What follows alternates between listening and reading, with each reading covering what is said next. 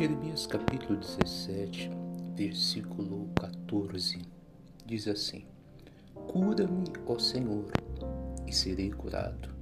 Salva-me e serei salvo, pois tu és o meu louvor.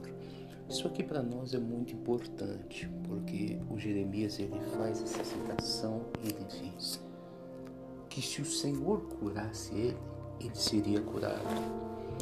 Alguns de nós temos que entender que a nossa cura, e quando eu falo de cura, não estou falando só fisicamente. É, hoje, principalmente nesse texto, eu quero falar da cura do seu coração, da sua alma, do seu interior.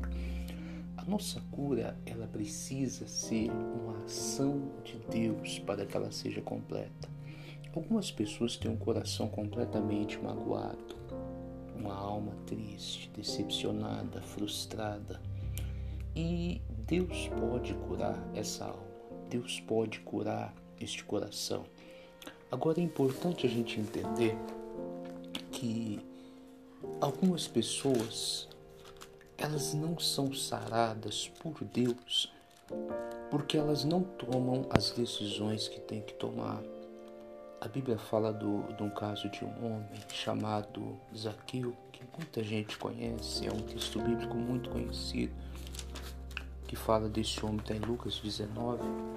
E o Zaqueu, ele queria ver quem era Jesus, ele era um homem de uma estatura pequena, ele subiu numa árvore, correu, e Jesus ali o viu, quando passou, falou para ele: Olha, hoje me convém pousar na sua casa. E ele recebeu Jesus em casa.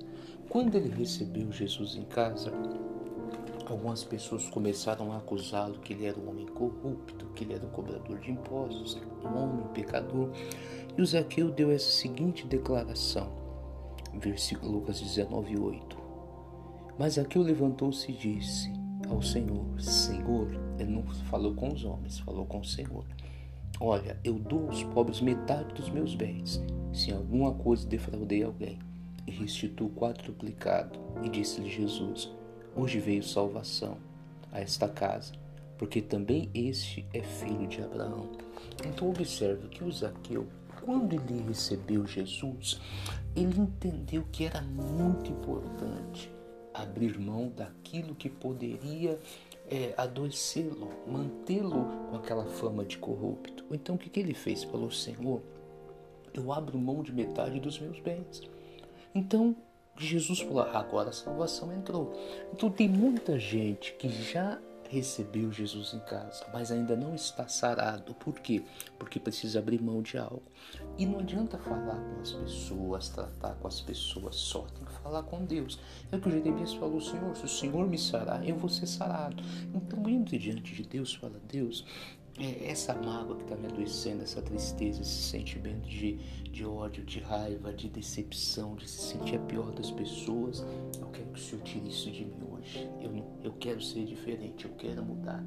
Aí sim, quando nós recebemos Jesus em casa e damos a Ele essa liberdade, colocamos diante dele aquilo que pode estar nos adoecendo, aí Ele começa a trabalhar.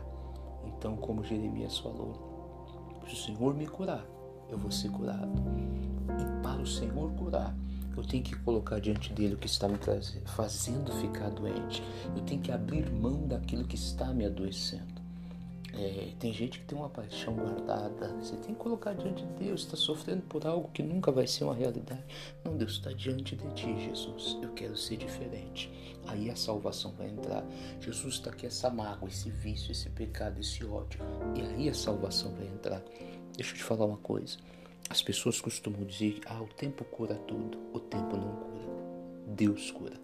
Você vai ser curado se o Senhor te curar. E para o Senhor curar o seu interior, você tem que abrir o coração diante dele, colocar diante dele tudo que está acontecendo, apresentar a ele o que está acontecendo. E ele, com certeza, vai fazer a salvação entrar e você vai ser uma pessoa sarada. Faça uma oração, coloca diante dessa mágoa, essa tristeza, fala tudo o que aconteceu e deixa o Senhor te sarar. Forte abraço, viu? Que Deus te abençoe.